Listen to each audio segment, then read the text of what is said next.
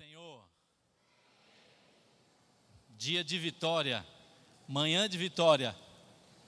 Os nossos filhos são herança do Senhor. Até agora nós pudemos oferecer ao Senhor os nossos louvores, a nossa gratidão, mas tudo isso é muito pouco.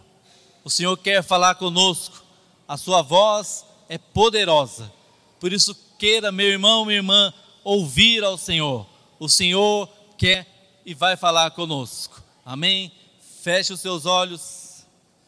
Pai amado e querido Deus, estamos aqui, coração alegre, coração contente, sabendo que o Senhor é conosco e que se não for o Senhor, ora diga Israel, nós estaríamos perdidos.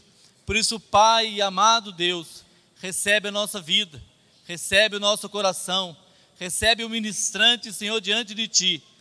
Fala conosco, fala com cada um de nós. Não somos nada, não podemos nada, precisamos de Ti. Cremos na Tua palavra que declara: Eis que vem dias, diz o Senhor Jeová, em que enviarei fome sobre a terra, não fome de pão, nem sede de água, mas de ouvir as palavras do Senhor. Derrama sobre nós essa fome, essa sede Assim nós oramos em nome de Jesus. Amém. Glória a Deus.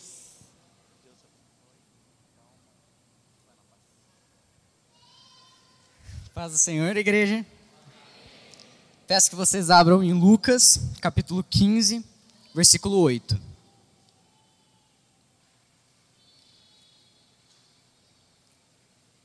Ou qual é a mulher que, tendo dez dracmas, se perder uma delas, não acende a lamparina, varre a casa e a procura com muito empenho até encontrá-la.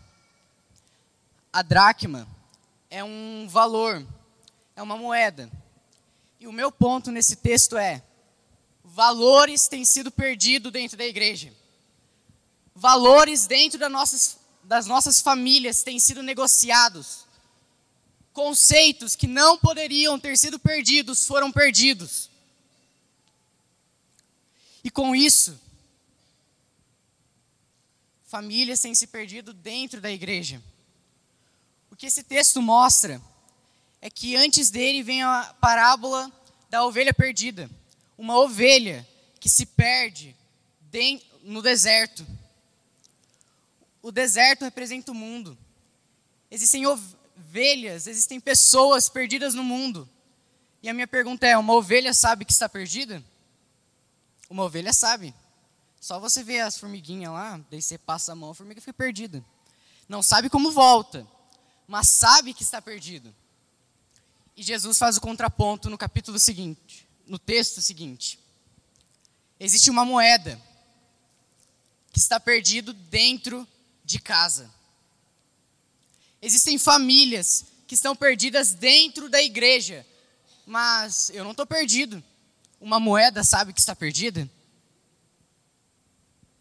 Nós estamos nos perdendo e não sabemos. E tudo isso porque valores têm sido perdidos. E, consequentemente, dentro dos nossos lares, não temos dado exemplo e nossos filhos estão se perdendo.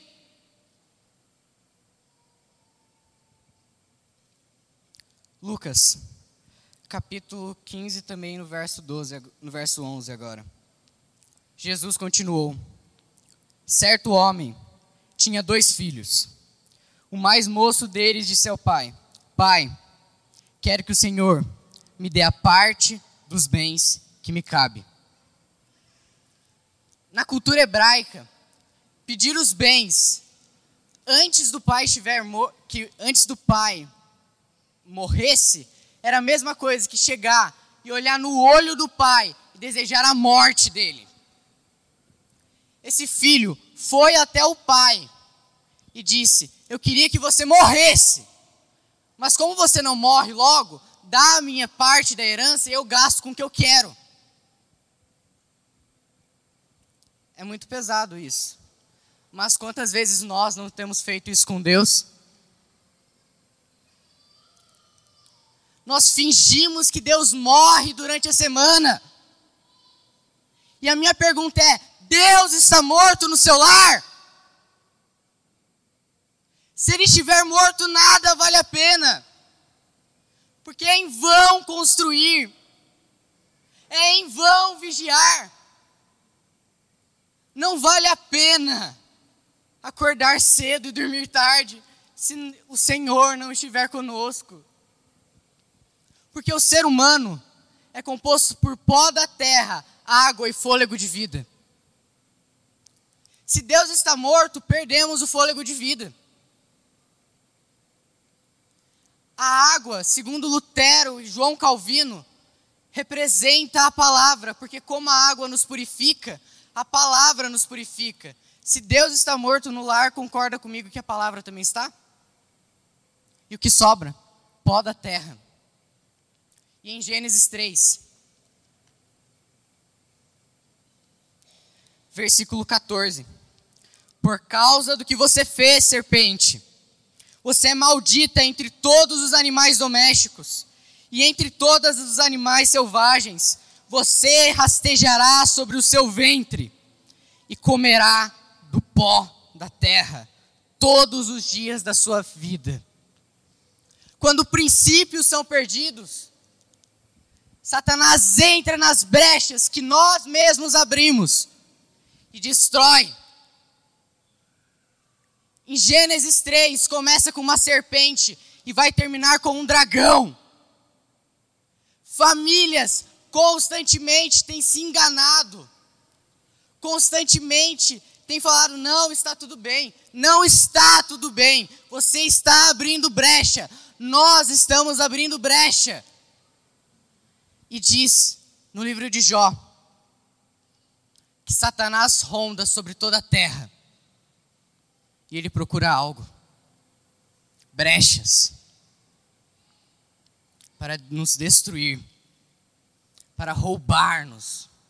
E para nos matar. Mas que nessa manhã você possa varrer a sua casa com muito empenho, varrer de todo o seu coração, se examinar, para encontrar esses princípios que foram perdidos e reestruturar a sua família. Lucas 15 de novo.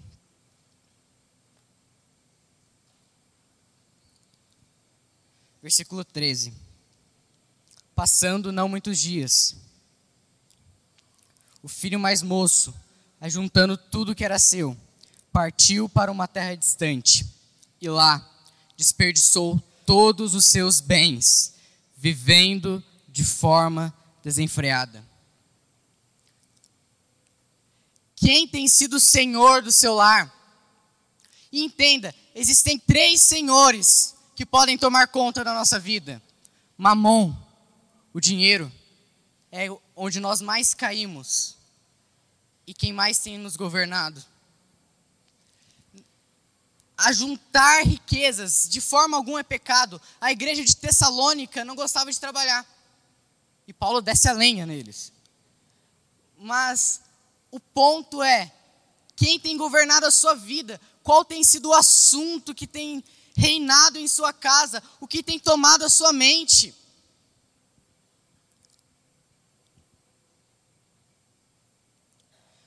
As riquezas passam. Romanos 6, 24 vai dizer: Não ajuntem tesouros nessa terra onde a traça e a ferrugem tudo consomem, onde os ladrões minam e roubam. E agora é sério que você vai construir a sua casa, a sua família, a sua vida em um alicerce que vai se romper? Porque o vento vem sobre todos, e a tempestade vem sobre todos. Ananias e Safira confiaram nas riquezas e levou à morte. Ló confiou nas riquezas e ele acabou sendo pai e avô dos seus filhos e netos. Leva à morte. Arrependa-se, desperta tu que dormes. Levanta-te dentre os mortos. Confiar nas riquezas leva à morte. Segundo o Senhor da nossa vida, é este: vivendo de forma desenfreada, mais para frente vai dizer: "E este teu filho que gastou tudo com prostitutas". O segundo rei, o segundo senhor que tem nos governado é o nosso ego. É essa busca incessante por prazer.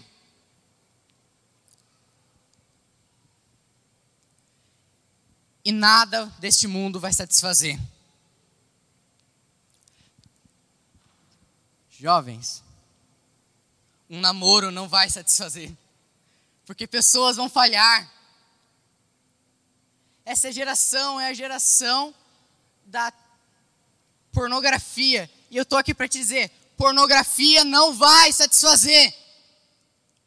Riquezas não vão satisfazer. Porque nosso coração tem um buraco que só é preenchido por Deus. No vinho, a contenda leva à morte.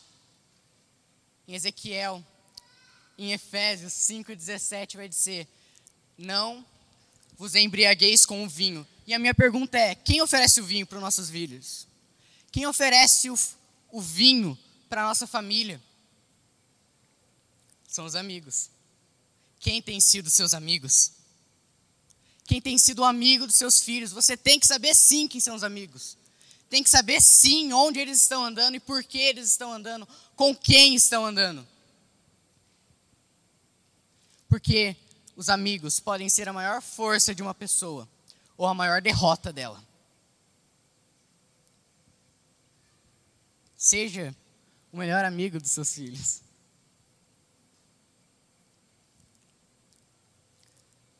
Chega de cavar cisternas rachadas. Vamos à fonte de água viva. Chega de adulterar como o povo fez em Oséias. Vamos até o nosso Senhor. Ele vai nos satisfazer, porque nele há uma fonte de água viva que jorra de dentro para fora. É um prazer que flui de dentro de nós e atinge as pessoas. É uma alegria que começa em nós e atinge os outros. Porque o versículo termina: Mas enchei-vos do Espírito Santo. Mas tudo que eu falei requer uma mudança de coração. Mas como mudar o nosso coração? Abra, por favor, em Ezequiel.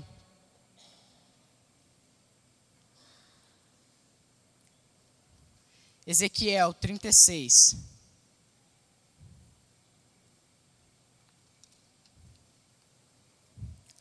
Versículo 25. Então, aspergirei água pura sobre vocês, e vocês ficarão purificados. Eu os purificarei de todas as impurezas e de todos os seus ídolos. Eu lhes darei um novo coração e porei dentro de vocês um espírito novo. Tirarei de vocês o coração de pedra e lhe darei um coração de carne. Porei dentro de vocês o meu espírito e farei com que andem nos meus estatutos, guardem e observem os meus juízos.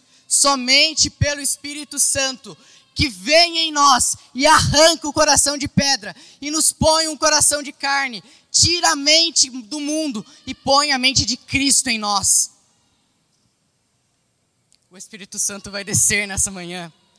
E que no nome de Jesus, os altares levantados a mamon nesse lugar caiam que no nome de Jesus, as famílias que têm se perdido nos vícios, os altares caiam.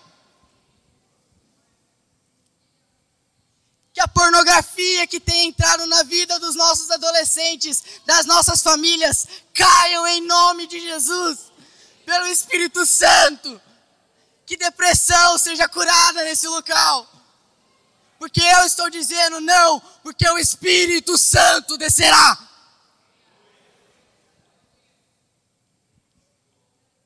E o que ele vai fazer? Fazer com que nós andemos em seus estatutos e em seus juízos. Porque só nele há liberdade, Só nele há liberdade, jovem. Josué, Deus fala: não se aparte desse livro, medita nele dia e noite. Eu encaro isso como uma, como uma promessa, porque lá na frente, Josué vai poder dizer: vocês escolhem o Deus que você quiser, eu e minha casa serviremos a Deus. Uma família que serve a Deus tem que começar com uma pessoa primeiro. E bem-aventurado será aquele que faz e pratica o bem e ensina outros a fazer o mesmo. Não basta só trazer o seu filho para a escola bíblica. Meu pai trazia. Eu lembro de uma aula do Jota que ele falou sobre o Jardim do Éden. Eu lembro de uma, de uma aula do pré-primário que a Pamela, do Lucas, falou sobre Atos 12. As crianças têm prestado atenção. Uma semente está sendo plantada e essa semente se multiplicará. Mas não basta isso. Dentro de casa, meu irmão, foi inundado pela Bíblia. Eu chegava, pai, eu quero ouvir uma música. Ele dava o CD inteiro das três palavrinhas para mim. Eu falava, cansei, crianças diante do trono agora. Eu falava, chega, ele, ele mostrava o vídeo do Asaf Borba cantando com Diante do Trono, o véu que separava já não separa mais. Eu falava, tá bom. Agora eu quero outra coisa, eu quero brincar. A minha mãe falava, MT é a sigla de qual livro da Bíblia? Aí eu falava, chega, eu quero desenho, eu quero brincar, quero desenho. Meu pai dava muralha de Jericó para eu pintar, irmão. Eu falava, tá bom, tá, tá, eu aceito, aceito, aceito. Quando eu tinha 10 anos de idade, meu pai falou, você vai decorar todos os livros da Bíblia. Mateus, Marcos, ficou duas semanas falando isso na minha cabeça. Deu certo, Gênesis, do Levítico, Números, Acabou isso. Não foi por isso que eu subi aqui. Não foi por isso que eu resolvi entregar a minha vida foi porque eu vi, eu cresci com o exemplo. Porque eu acordava de madrugada e via o meu pai fazendo a pregação. Daí eu via minha mãe se matando para fazer uma IBF. Os seus filhos não farão o que vocês falam, os seus filhos farão o que vocês fazem.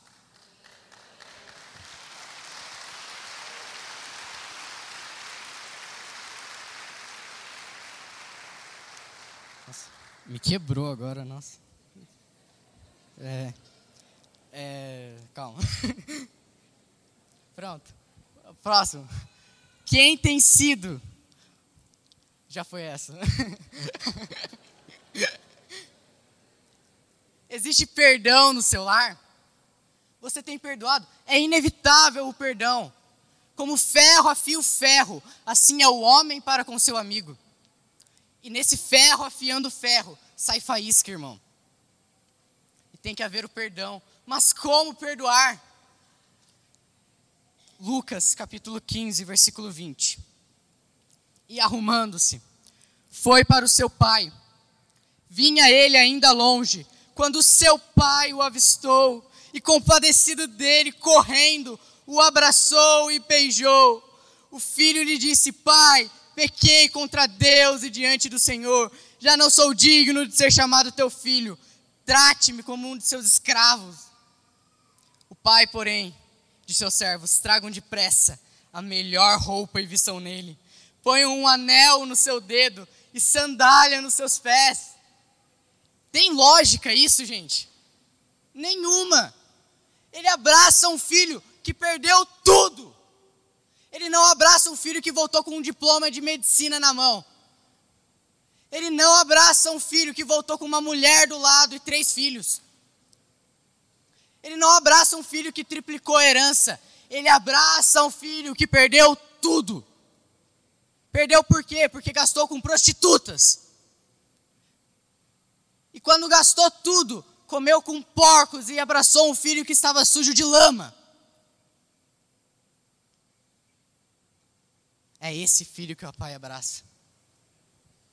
Por que ele abraçou? Porque esse filho perdeu tudo, mas não perdeu o pai. ele, esse abraço acontece porque ele era filho. Nós somos filhos de Deus, porque Ele nos adotou, Ele não se importou como nós estávamos, Ele nos tirou do lamaçal do pecado e nos trouxe a lugar de glória. Graça. Sabe por que nós não perdoamos? Porque nós não entendemos o tamanho do nosso perdão. Nós não entendemos como Ele nos perdoou. Sabe como Ele nos perdoou? Ele se ajoelha e molda a lama, o Criador de todas as coisas, suja as mãos de barro e forma o barro, sopra o fôlego de vida. Ele não precisava ter feito isso, porque em Romanos vai dizer: Ele é aquele que traz as, que chama as coisas à existência, as quais ainda não existem. Ele escolheu sujar suas mãos. E quando o homem vai ao pecado, ele se torna barro por nós. O Criador de todas as coisas chorou.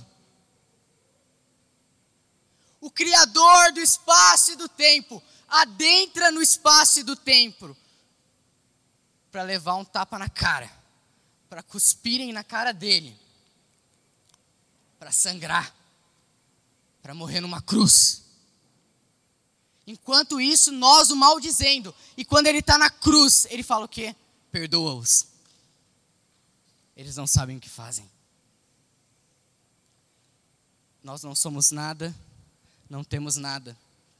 Nunca foi sobre nós, não é sobre nós não será sobre nós. E mesmo assim ele nos adotou. E o Espírito dele testifica ao nosso espírito que somos filhos dele. Clamamos Abba Pai. E como ele perdoou, nós perdoamos. E como ele amou, nós amamos. Porque uma ação divina gera uma reação humana. Sem ação divina não serve nada mas sem a reação humana também não. Nós temos, nós fomos perdoados. Agora ide e perdoe. Que nessa manhã, perdão em nossas casas seja liberado. Toda ferida que um mau pai deixou em você, que você o perdoa nessa manhã. Toda ferida emocional seja perdoada, toda depressão seja sarada. O seu lar tem estado unido? Um lar dividido, Jesus dizia, não subsistirá. O primeiro ataque de Satanás foi contra uma família que geograficamente estava desunida. Essa é uma das maiores brechas que Satanás tem usado contra nós separação. Qual o propósito de sermos filhos de Deus? Nos parecer cada dia mais com o primogênito. E não há unidade sem serviço. Jesus serviu os discípulos, como ele serviu, nós devemos servir agora. Servir querendo algo em troca? Não. Servir por amor. Muita coisa vai dar errado, irmão. Tem hora que eu tô na mesa, não sei nem por que eu tô lá. Porque, pelo amor de Deus, os desculpa músico, mas vocês deixam nós doido, cara. Sem condição. mas tem hora que você pensa em desistir, mas você lembra, você não está cuidando de crianças porque o pastor pediu para você cuidar. Você não está cuidando de crianças porque a minha querida mãe pediu para você cuidar. Você está cuidando de crianças porque Jesus te chamou para fazer isso.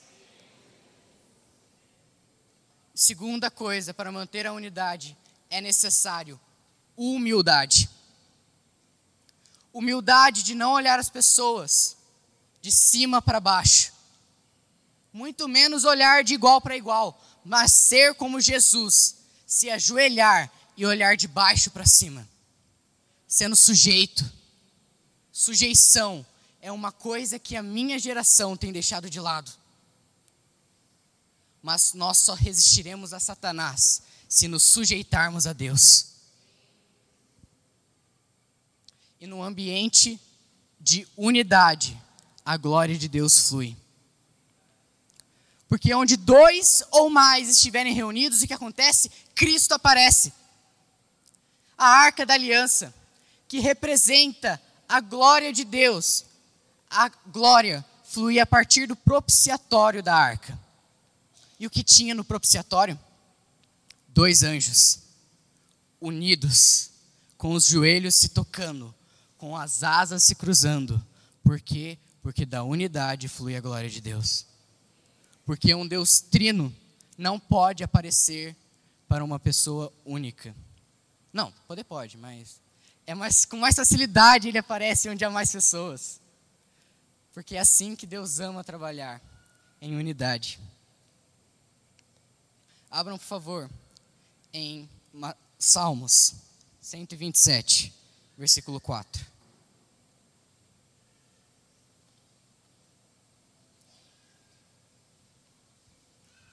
Esqueci de falar também. Na unidade, um cordão de três cordas não se rompe facilmente. Uma família unida permanecerá unida. Salmo 127, versículo 4. Como flechas na mão do guerreiro, são assim os filhos na sua mocidade. Feliz o homem que enche deles a sua aljava. Não será envergonhado quando enfrentar os seus inimigos no tribunal. Eu vou encerrar falando qual o propósito da família. Propósito da família. Uma família bem-sucedida é uma família que deixa bons sucessores. Ô Gui, não sobe não, não. Não, eu não falei, não, não, não, não. Bons sucessores. Porque como flecha na aljava do arqueiro, o que uma flecha faz vai mais longe do que o, do que o arqueiro. Nós temos que treinar filhos para serem maiores do que nós.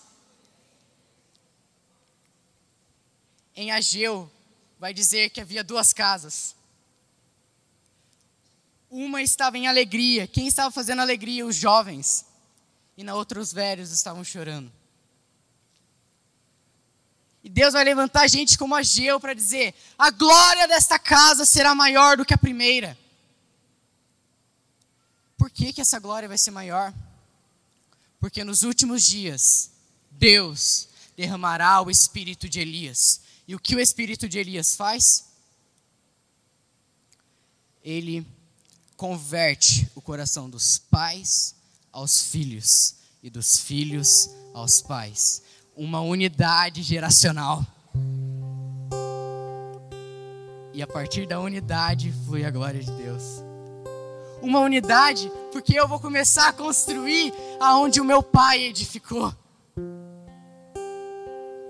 porque eu vou subir nos ombros dos meus pais e ser maior, porque eu sou, não, porque Deus agradou a Deus nos últimos dias nos unir, nos unir, toda barreira cairá para que a glória, glória flua. Porque uma semente está sendo plantada nessa nova geração. Uma semente está sendo plantada nos seus filhos, nos nossos, na nossa geração. E em nome de Jesus, essa semente vai continuar, vai continuar, não vai morrer, não vai morrer, vai crescer e vai se multiplicar. A glória dessa geração será maior do que a primeira. Tempos melhores virão, porque nós unidos, construiremos juntos. Pode colocar de pé, por favor. Nossa, deu tempo, nem acredito.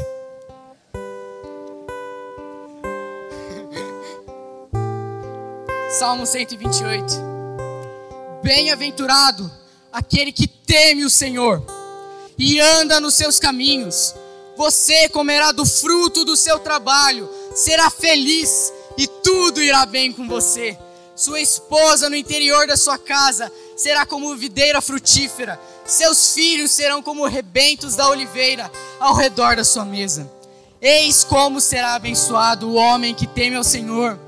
Que o Senhor o abençoe desde Sião para, você, para que você veja a prosperidade de Jerusalém durante a sua vida e veja os filhos dos seus filhos e paz sobre Israel. A paz virá sobre o Brasil. Eu creio em uma caçapava avivada, em famílias que queimam de amor. Mas isso só será possível se começar por você. Invadir a sua casa, inundar Caçapava e encher o Brasil. Feche seus olhos, por favor. Santo Espírito, Papai, não é sobre nós, não é sobre nós, é sobre o legado que o Senhor tem colocado em nossas mãos.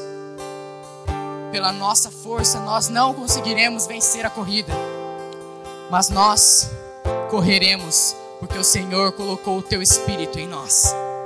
Porque o Senhor nos abençoou, porque o Senhor disse: Ide, e essa geração irá, irá até os confins da terra concluir a obra que o Senhor nos deu. Eu creio em tempos maiores que estão por.